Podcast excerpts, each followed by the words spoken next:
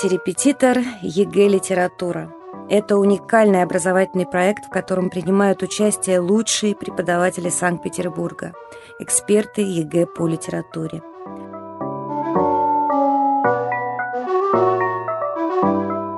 Антирепетитор ЕГЭ «Литература» – это практические занятия по экзаменационным заданиям всех типов. Антирепетитор ЕГЭ «Литература» Анти по-гречески вместо, подобно, наравне. Наша цель – помочь лично вам подготовиться к экзамену по самому сложному и увлекательному предмету. Присоединяйтесь, мы с вами. Каждый вторник, каждую среду в 17.10 или в любое время на ваших любимых подкаст-сервисах. Антирепетитор ЕГЭ «Литература» Мария Багги, Наталья Рыжова, Ольга Ермакова. Здравствуйте, дорогие наши слушатели! В эфире первая передача из нового цикла интенсива по литературе. И с вами в студии я, автор и ведущая проекта Наталья Рыжова, преподаватель кафедры русского языка, а также мои дорогие гости и соведущие, доцент кафедры филологического образования АПО кандидат педагогических наук Мария Борисовна Баги и преподаватель литературы Ольга Баировна Ермакова. Сегодня мы начинаем наш цикл и рассмотрим несколько тем.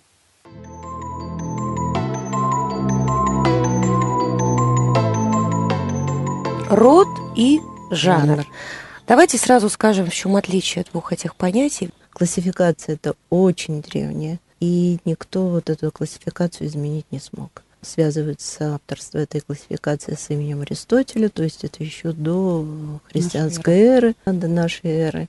И все это зависит от цели высказывания. Касается эта классификация только художественной литературы. Все зависит от цели высказывания и от присутствия автора в произведении. В драматическом произведении автора как будто бы вообще нет но он все равно есть, конечно. Он его сочинил, это произведение. Но и вот там нету присутствия. Герои говорят между собой, герои произносят монологи. Угу. То есть автор как будто вырезает кусочек жизни, реальной жизни, наблюдая за человечеством. А человечество все время вступает в какие-то конфликты. И вот этот конфликт, он показывает со сцены, потому что драматическое произведение, в общем-то, пишется для театра.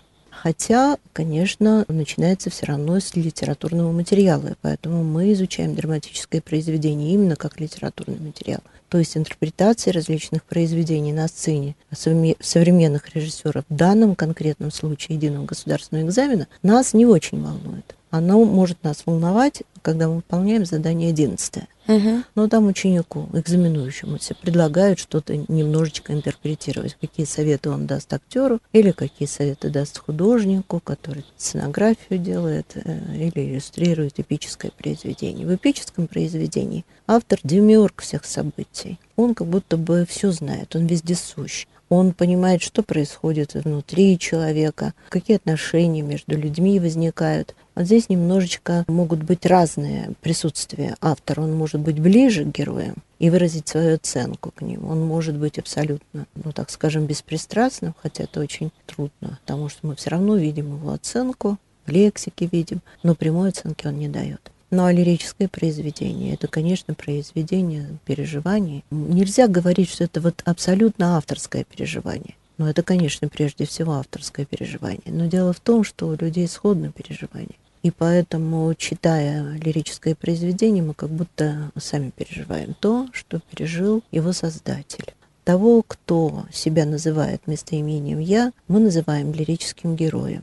Это термин. Но это примерно, примерно тоже, что автопортрет художника.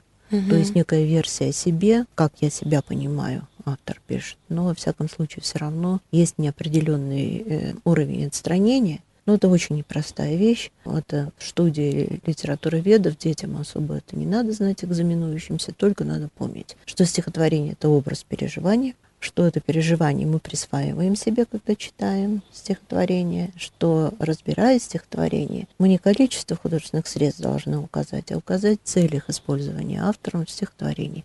Потому что, как говорил Бродский, поэзия — это максимальная экономия средств, речевых угу. средств. То есть стихотворение гораздо больше сказано, чем названо словами. Ну что, давайте начнем со стихотворения. Угу. И вот у нас в демонстрационном варианте замечательное такое стихотворение. Заболоцкого, да? Заболоцкого. Николай Алексеевич Заболоцкий, поэт очень непростой. Это 20 век, 20-й год он уже активно пишет, 20-е, 30-е, 40-е, начало 50-х. А его называют поэтом-философом, потому что, да, действительно очень много философской лирики у Заболоцкого. И есть такое понятие тема, направления в лирике, тематические направления в лирике. Некоторые называют их разрядами в лирике. Может быть, с этого и надо начать угу. работу над стихотворением, чтобы задать себе вопрос, а к какому тематическому разряду относится то или иное стихотворение. Наши слушатели те, кто имеет возможность быстренько открыть сайт ФИПИ демонстрационную версию, или, в конце концов, просто заказать любой э, поисковой системе стихотворение Заболоцкого «Кто мне откликнулся в чаще лесной».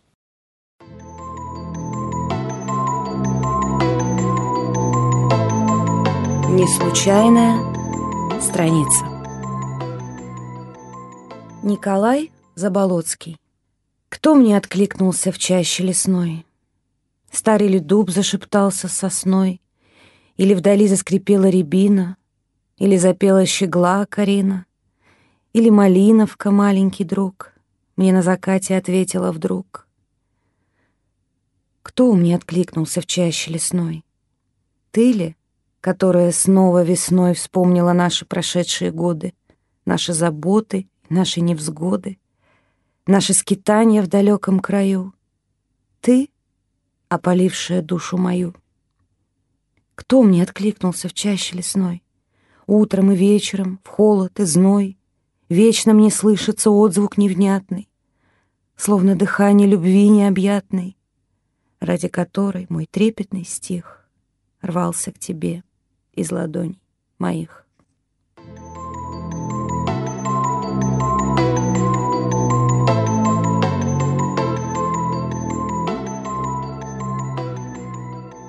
Можем мы отнести это стихотворение к пейзажной лирике? При поверхностном прочтении да. первой строфы, да. конечно, половина среднестатистических учащихся определит это как стихотворение о природе, но... Но это не наши слушатели. Они что на самом деле... Это нужно отнести к какой лирике? Только к философской к любовной, конечно. Видите, у нас три мнения. Пейзажная лирика.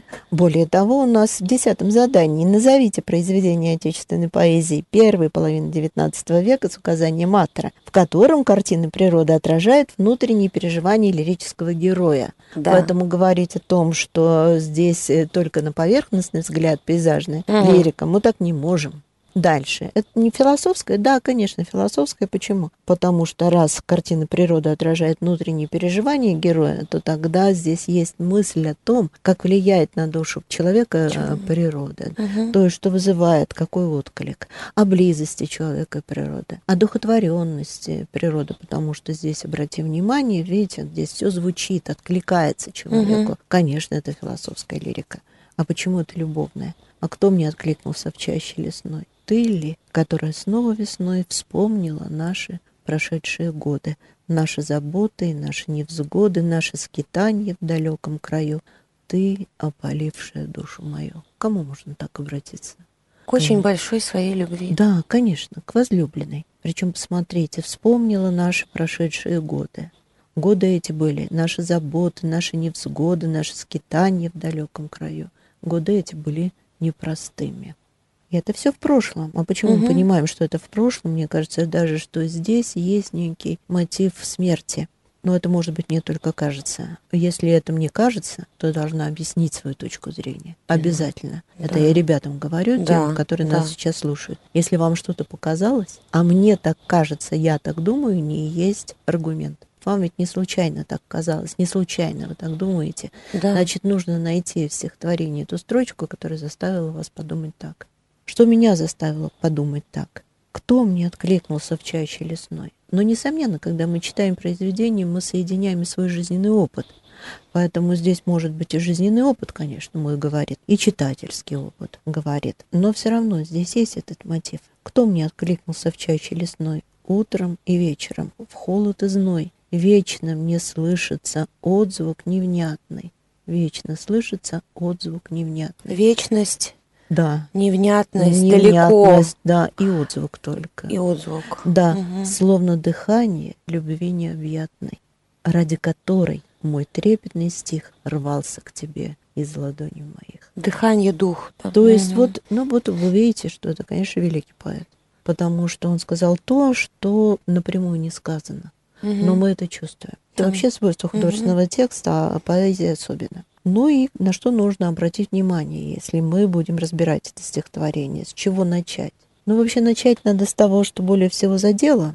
Задать есть, себе вопрос, что меня здесь Да. задело? Конечно, более всего задело. Но если даже кажется, что ой, ничего не понятно, слово какое-то непонятное, щегла Карина, ничего не понятно. Ну, во-первых, здесь есть сноска, Мгм. что Карина — это род флейты, а духовой музыкальный инструмент, а щегол-то, я надеюсь, все знают, что это птица. То есть и здесь инверсия. Или запела щегла Акарина, Мгм. или Акарина запела, или Акарина щегла запела. А здесь инверсия. Или запела щегла Акарина, выделено слово Акарина, то есть мы слышим звук флейта. Но все-таки это слово не является путеводящей ниточкой к тому, чтобы открыть секрет. Другое дело, что здесь раз, два, три, четыре, пять, пять риторических вопросов.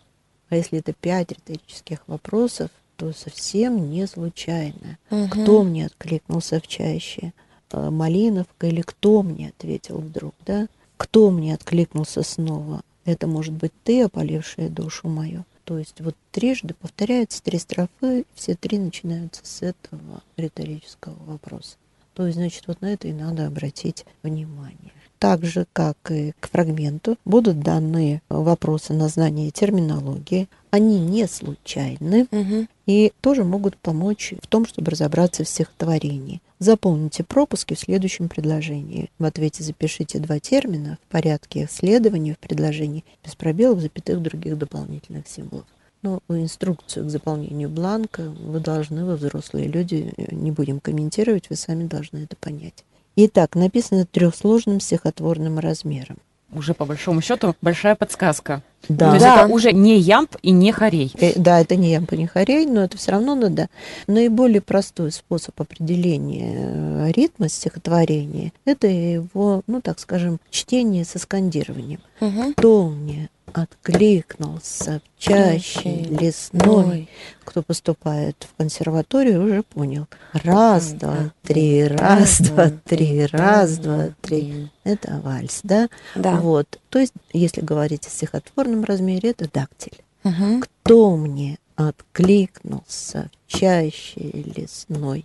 Дактиль прекрасный размер, он легкий, он воздушный, он очень часто в лирике связан с образами природы, образами возлюбленной.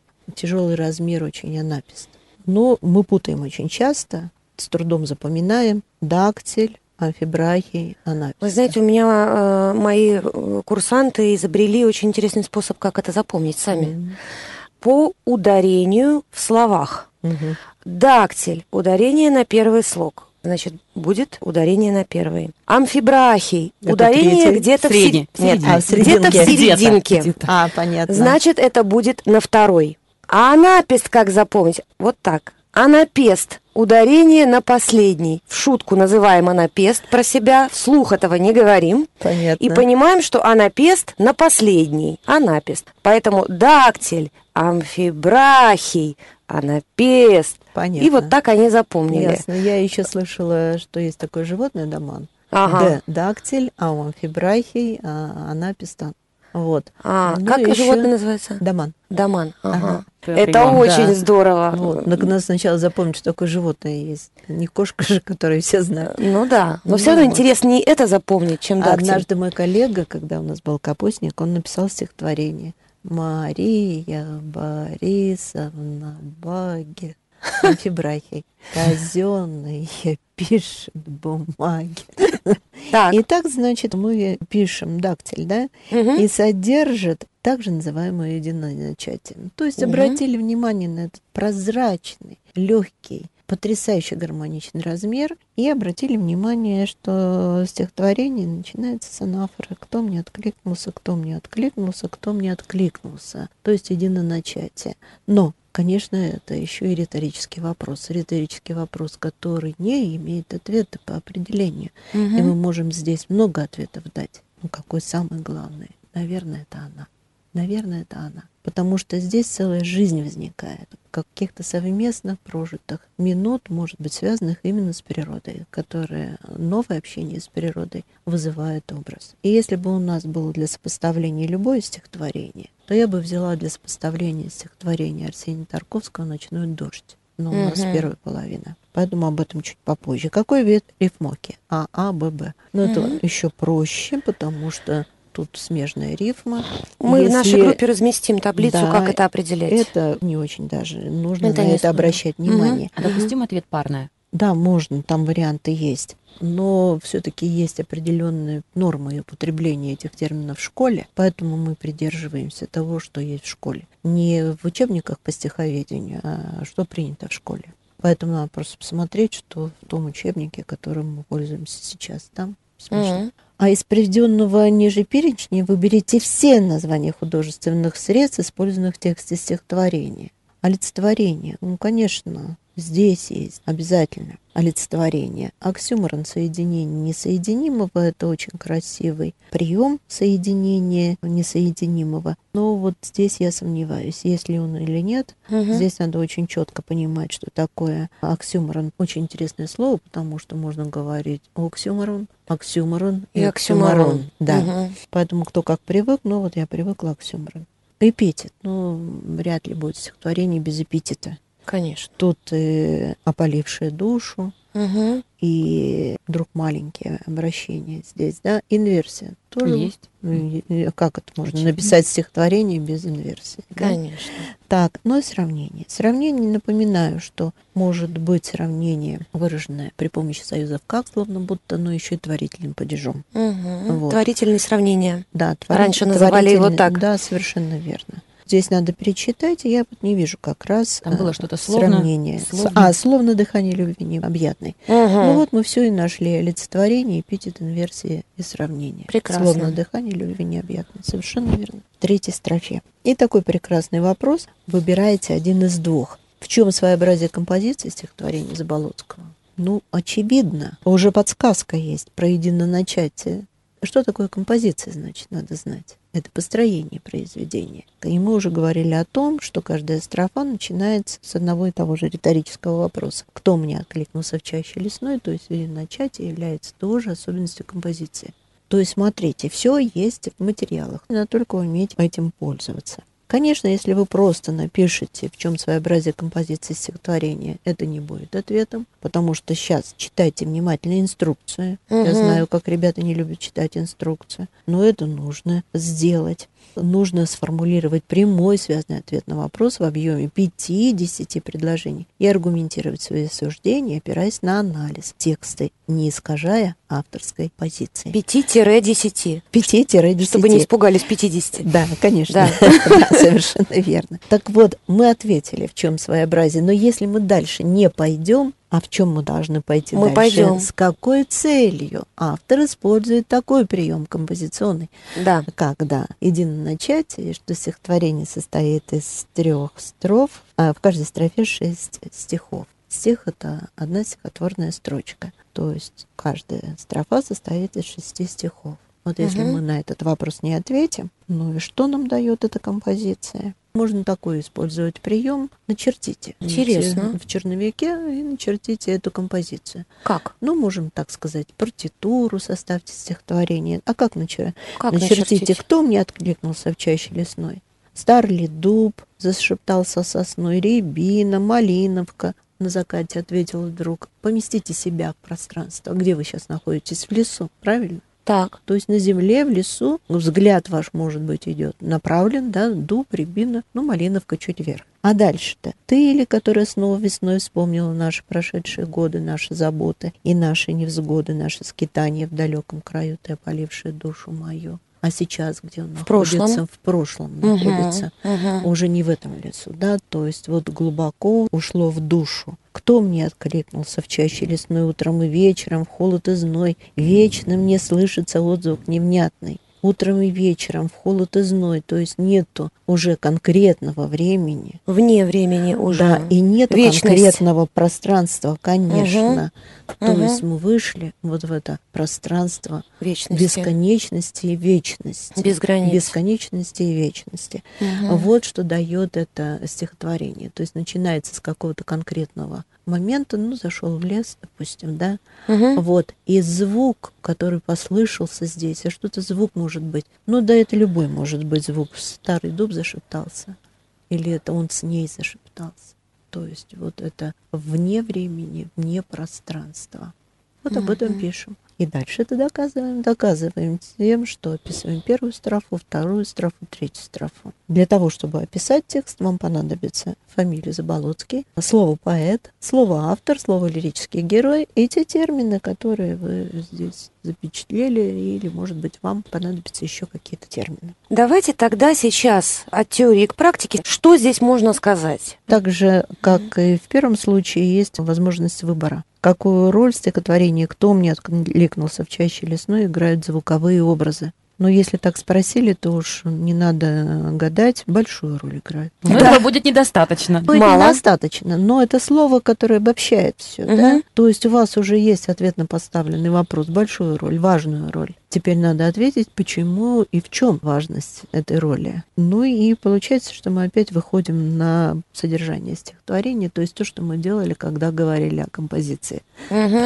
Мы начали с композиции, также с таким же успехом мы можем начать и с тех звуков, которые здесь звучат. Да. Потому что это звуки внешнего мира, это звуки леса в первой строфе. А Во второй строфе это воспоминания его, то есть опять обращение к себе. Здесь надо обратить внимание на то, что здесь звуковые образы будут связаны с ассонансом на «а», М. что совершенно очевидно. Ты ли, которая снова весной вспомнила наши прошедшие годы, 啊呜啊呜 Это же совершенно не случайно. Ао, это протяжное очень. Это бескрайнее, это опять вот уход э, Внутренний. в в условное пространство, вне времени, вне пространства. И это только во второй строфе, потому что смотрите, как звуковой строй меняется уже в третьей строфе. Кто мне откликнулся в чаще лесной? Утром и вечером, в холод и зной. Здесь уже появляется литерация, и литерация очень богатая. Вечно мне слышится отзвук невнятный.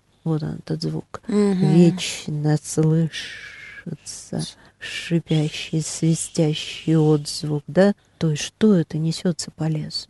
Беспокойство. Это звук ветра, шорох Мгм. листьев, свист птиц, или это, или это тот звук такой ми- мистический, да, память, Память о ней, мистический такой звук, да. Мгм. То есть это ее присутствие здесь. Ее образ. Ну и пятое. Назовите произведение отечественной поэзии первой половины XIX века с указанием автора. Обратите внимание, здесь зарубежный поэт не упоминается, Мгм. потому что можно перевести стихотворение, и только великий мастер переведет там, с- со звукописью, но это все равно уже будет другой язык, на другом Мгм. языке будет. Поэтому мы даже не знаем, как будет звучать подлинник, если мы, допустим, не прочитаем на английском или там на немецком. Поэтому это отечественной поэзии первой половины XIX века, в котором картины природы отражают внутренние переживания лирического героя.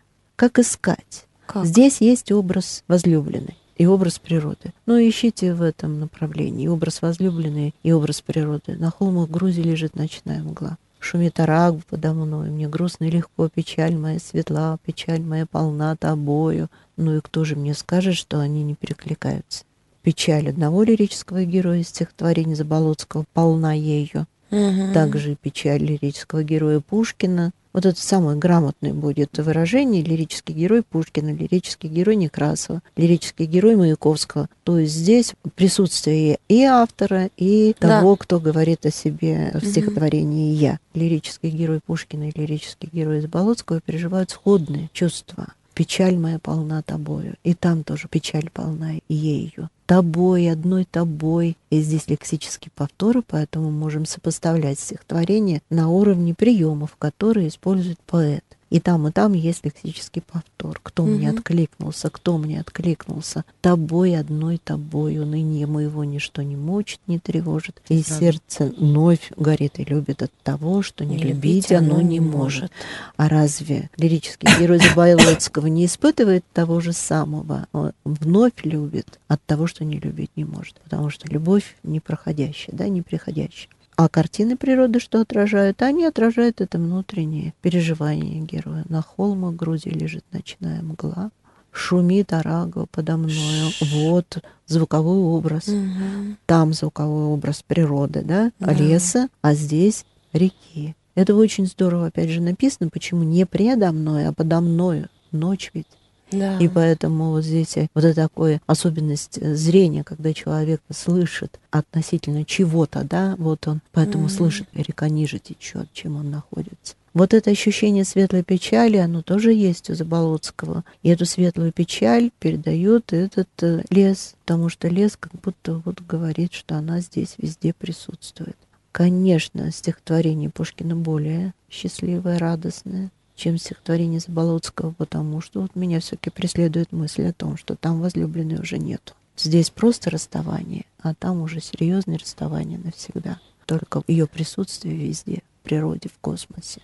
Вот и все, ничего сложного. Обязательно анализировать то стихотворение, которое мы берем для сопоставления. И обязательно анализируем то стихотворение исходное, с которым сравниваем. Чем отличается анализ в этом задании от предыдущего анализа? Здесь мы только узко анализируем по направлению заданному вопросу. Мгм. Картина природы отражает внутренние переживания лирического героя. Ну вот так. Хорошо. Мы обещали, что Гроза, сегодня гроза, будет гроза. гроза.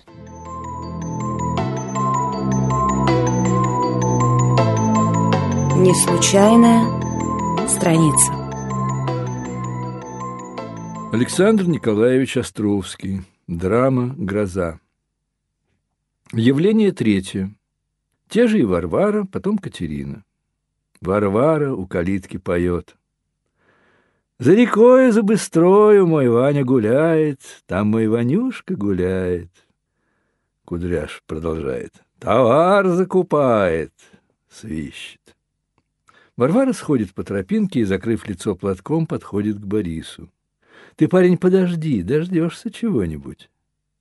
Кудряшу. Пойдем на Волгу. Кудряш. Ты что ж так долго, ждать вас еще? Знаешь, что не люблю. Варвара обнимает его одной рукой и уходит. Борис. Точно я сон какой вижу. Это ночь, песни, свидания. Ходят обнявшись. Это так ново для меня, так хорошо, так весело. Вот и я жду чего-то. А чего жду, и не знаю, и вообразить не могу. Только бьется сердце, да дрожит каждая жилка. Не могу даже и придумать теперь, что сказать-то ей. Дух захватывает, подгибаются колени. Вот когда у меня сердце глупое раскипится вдруг, ничем не унять. Вот идет. Катерина тихо сходит по тропинке, покрытая большим белым платком, потупив глаза в землю. Это вы, Катерина Петровна? Молчание. Уж как мне благодарить вас, я и не знаю. Молчание. Как бы вы знали, Катерина Петровна, как я люблю вас. Хочет взять ее за руку. Катерина с испугом, но не поднимая глаз. Не трогай, не трогай меня. Ах! Борис, не сердитесь. Катерина. Поди от меня, поди прочь, окаянный человек. Ты знаешь ли, ведь мне не замолить этого греха, не замолить никогда. Ведь он камнем ляжет на душу, камнем. Борис, не гоните меня. Катерина, зачем ты пришел? Зачем ты пришел, погубитель мой? Ведь я замужем, ведь мне с мужем жить до гробовой доски. Борис, вы сами велели мне прийти.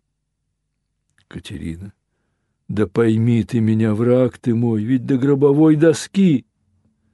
Борис, лучше б мне не видеть вас. Катерина с волнением. Что я себе готовлю? Где мне место-то, знаешь ли? Борис, успокойтесь, берет ее за руку. Сядьте. Катерина, зачем ты моей погибели хочешь? Борис, как же я могу хотеть вашей погибели, когда люблю вас больше всего на свете, больше самого себя? Катерина, нет, нет, ты меня загубил. Борис, разве я злодей какой? Катерина, качая головой, загубил, загубил, загубил. Борис, сохрани меня, Бог. Пусть лучше я сам погибну. Катерина, ну как же ты не загубил меня, коли я, бросивший дом, ночью иду к тебе? Борис, ваша воля была на то. Катерина, нет у меня воли. Как бы была у меня своя воля, не пошла бы я к тебе. Поднимает глаза и смотрит на Бориса. Твоя теперь воля надо мной, разве ты не видишь? Кидается к нему на шею. Борис обнимает Катерину. Жизнь моя. Катерина, знаешь что? Теперь мне умереть вдруг захотелось. Борис, зачем умирать, коли нам жить так хорошо? Катерина, нет, мне не жить. Уж я знаю, что не жить. Борис, не говори, пожалуйста, таких слов. Не печаль меня. Катерина, да тебе хорошо. Ты вольный казак, а я... Борис, никто и не узнает про нашу любовь. Неужели же я тебя не пожалею? Катерина, э, что меня жалеть? Никто не виноват, сама на то пошла. Не жалей, губи меня.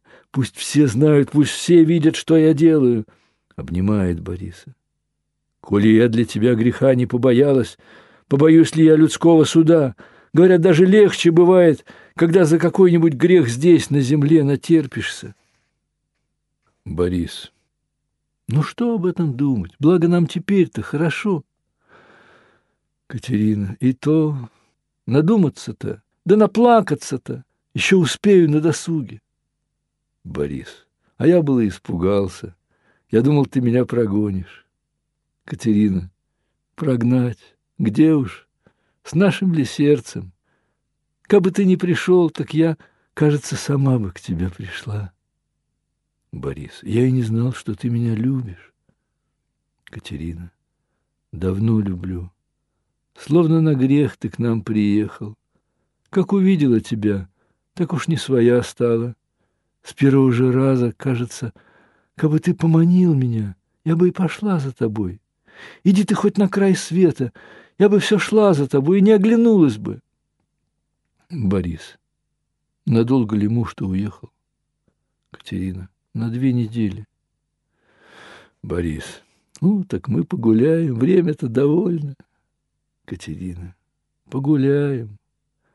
А там, как запрут на замок, вот смерть. А не запрут на замок, так уж найду случай повидаться с тобой. Входят Кудряш и Варвара.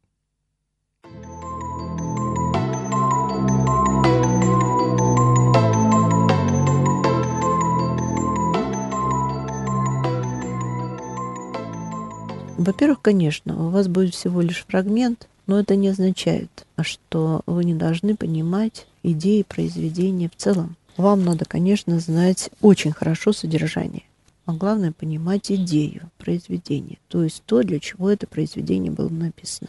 Драматическое произведение, ну, короткое, с ним проще работать. И, значит, его проще будет проанализировать в целом. Здесь разные могут быть подходы. Мой самый любимый подход – это подход к анализу с точки зрения сюжетно-композиционных приемов, угу. которые использует автор при написании этого произведения. Что это такое? Это экспозиция, это завязка, это развитие действия, это кульминация и это развязка. развязка. Кроме того, у нас есть то, что есть после развязки. Иногда это бывает, иногда это не бывает, это очень по-разному. Опять же, тоже кульминация может очень близко находиться к развязке, а она может находиться не близко к развязке. В драматических произведениях кульминацию ищите в четвертом действии. Но чем дальше развивается драматургия, там уже пишутся пьесы не в пяти действиях, а в четырех, а то и угу. в двух.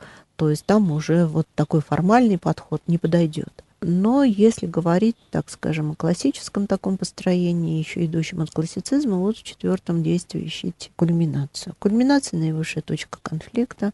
Конечно же, если говорить о грозе, то это сцена покаяния Екатерины. И оба главных конфликта, которые есть в грозе, кульминация охватывает это столкновение Катерины с темным царством, и это столкновение внутреннее, то есть тот конфликт, который есть в душе героини.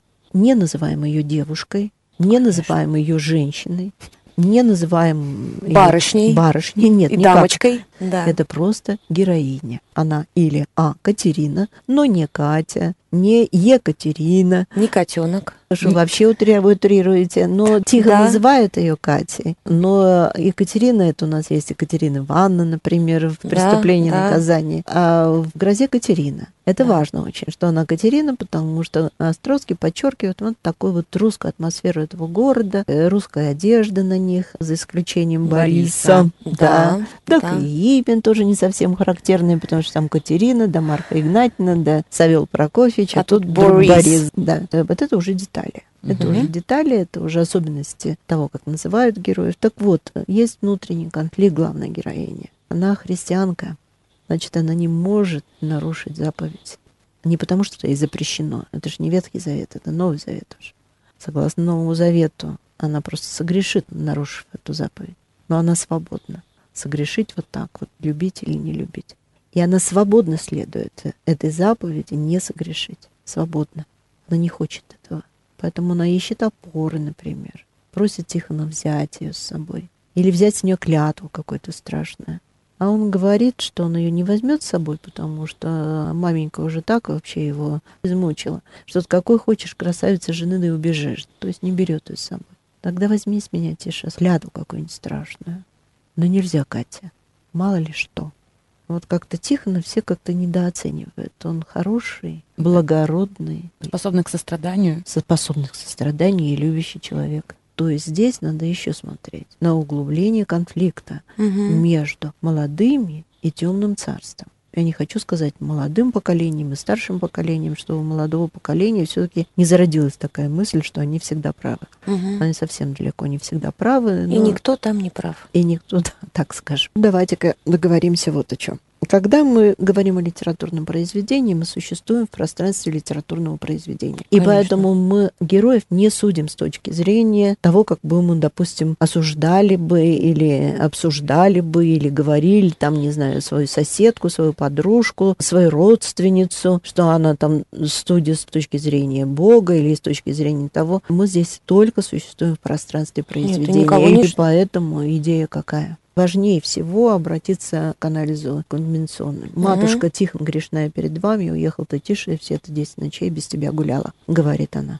Вот что она говорит. Признается. А здесь смотрим на то, как происходит ее покаяние. Оно происходит прилюдно и вслух. Итак, первое. Она происходит в стенах разрушающейся постройки. Мгм. Что за разрушающаяся постройка? Это галерея. Галерея — это место вокруг храма, где уже, да, и повешены иконы, но вот я даже не знаю, есть ли в Петербурге такие церкви. В Ярославле они, по-моему, все такие, на Волге, наверное, их большинство. То есть а, молитвенное место окружено галереей. И когда вы заходите в храм уже, там уже нету ни свечей, которые продают, ни чего-то другого. Там только уже молятся. А на галерее люди и говорили, и свечи покупали, и могли какие-то обсудить э, вещи, связанные там, ну не знаю, с жизнью прихода.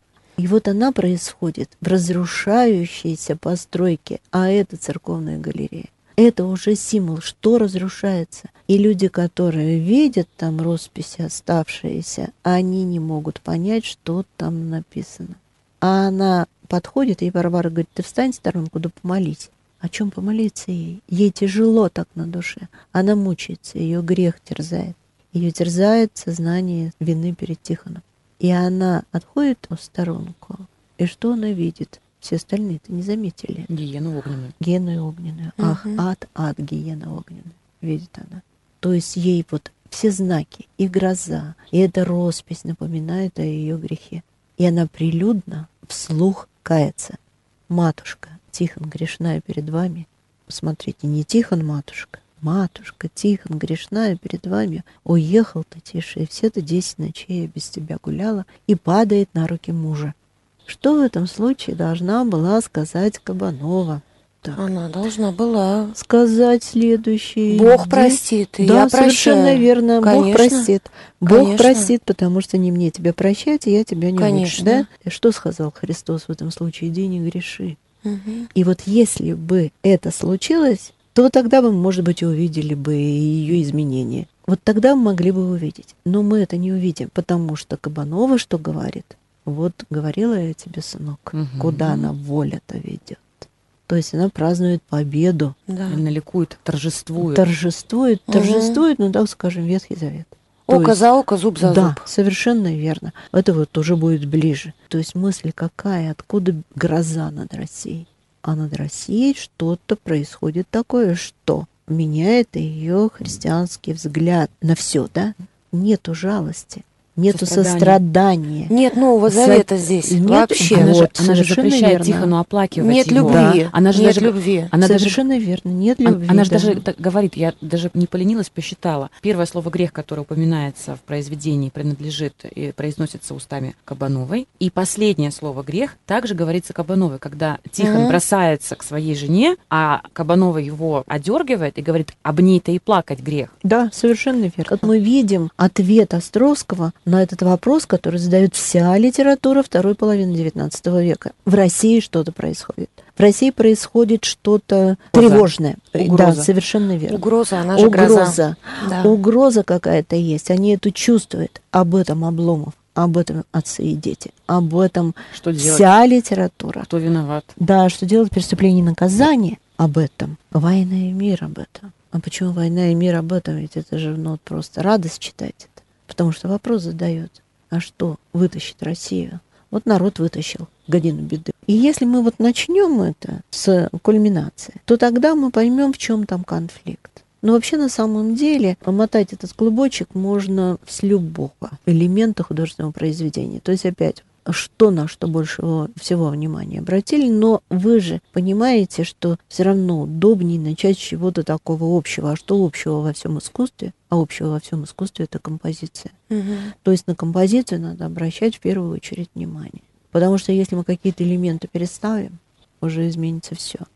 То есть композиционные элементы, они важны очень. Но здесь не совсем композиция, сюжетно-композиционные мы их Мгм. называем, да, то есть это элементы сюжета. Но все равно они находятся в некотором отношении друг к другу. Вот это уже композиция. Поэтому смотрим, относительно чего расположены эти элементы. Дальше что будет в пятом действии? То есть могло быть следующее. Иди Да. не греши, да? Да, да. Вот, Об Бог этом я и хотела простит. сказать. И Тихон тогда, ну там, не знаю, Тихон бы, прос- наказав, Тихон бы простил. да, он уже простил. Там же он и говорит, я ведь Он, простил. он же даже вначале просит ее не говорить. Да, Не говори. да, да, не да, говори. не говори, Не не, надо. говори, не говори. Там она могла получить преданную Любовь. дочь, а, Кабанова могла А, получить, Кабанова, да, возвращение, мир, сына.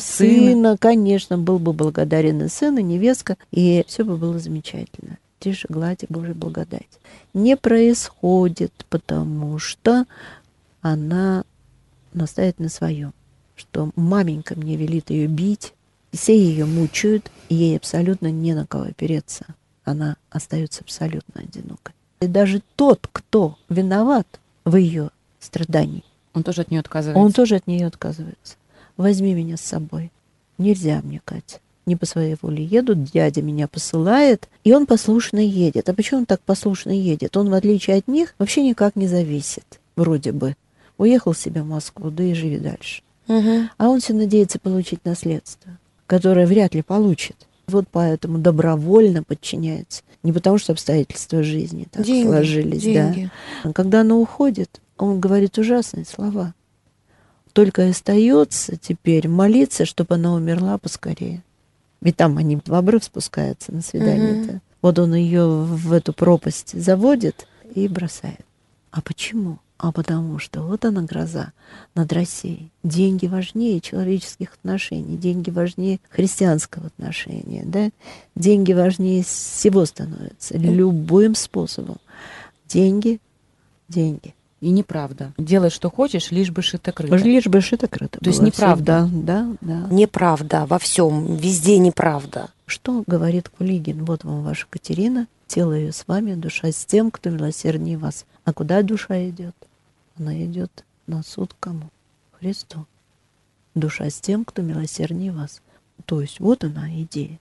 От своего личного греха, от своего личного конфликта, трагического конфликта, внутреннего конфликта, она освободилась покаяние. Дальше начинается углубление конфликта между нею, свободной, любящей, и вот этой ненавистью, вот этой ложью, ложью и э, желанием власти, требованию власти. Да, маменька мне заставляет ее бить. То есть вот во что бы то ни стало согнуть, изломать, лишить свободы. Поэтому Островский говорит о том, что ведет к гибели и отдельного человека, и всю Общество, страну в этот, страну. Да, в этот кризисный момент. Может быть такой вопрос. В чем значение финала? А как вы понимаете значение финала? То есть именно про финал. Запоминайте последнюю фразу. Какая будет последняя фраза? Хорошо тебе, Катя. Да, хорошо тебе, Катя. А я-то зачем остался жить да мучиться? И это всегда в зал. То есть это я-то остался жить да мучиться. Зачем? А вы зачем так живете? Вы-то зачем вы мучаетесь? Вы-то почему вот так живете? А в вишневом саде, эх ты, недотепа. А недотепа сидит в зале в песне на дне Горького испортил песню дурак. Последняя фраза испортил угу. песню дурак. Какую песню испортил дурак? Кто? Каждый из нас. Актер или барон? Конечно, актер. Потому что вот что-то такое уже случилось у ночлежников. Они хоть перестали друг друга обзывать, там, ругать. Вместе поют, вместе за столом сидят. То есть что такое произошло? И один выходит из этого. Поэтому вот эта последняя фраза, она тоже uh-huh. очень важна. Ну а когда уже нашли кульминацию, тогда ищем завязку, ищем развязку, и uh-huh. таким образом э, становится понятно. Но важнее гораздо научиться писать ответ, потому что вообще на самом деле, если ваш ответ будет доказан вами, вам оценку не снизит. Снизит, если это будет противоречить позиции автора. И вот не надо думать, что вот сколько читателей, то столько мнения, позиция автора, и каждый э, читатель прав. Нет, не так. Потому что позиция автора Она это то, ради чего он садился угу. писать произведение. Ему важно чем-то очень важным. А уже интерпретация если эта интерпретация не лжива, если это да. не противоречит, содержанию произведения, и вы сумеете эту свою интерпретацию, то тогда, да, пожалуйста. Конечно, что я вижу и зачем научиться. я это вижу. Это была первая передача проекта «Антирепетитор». Продолжим подготовку к ЕГЭ по литературе в следующий раз. До встречи.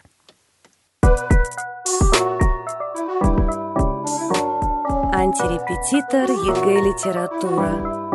Мария Багги, Наталья Рыжова, Ольга Ермакова.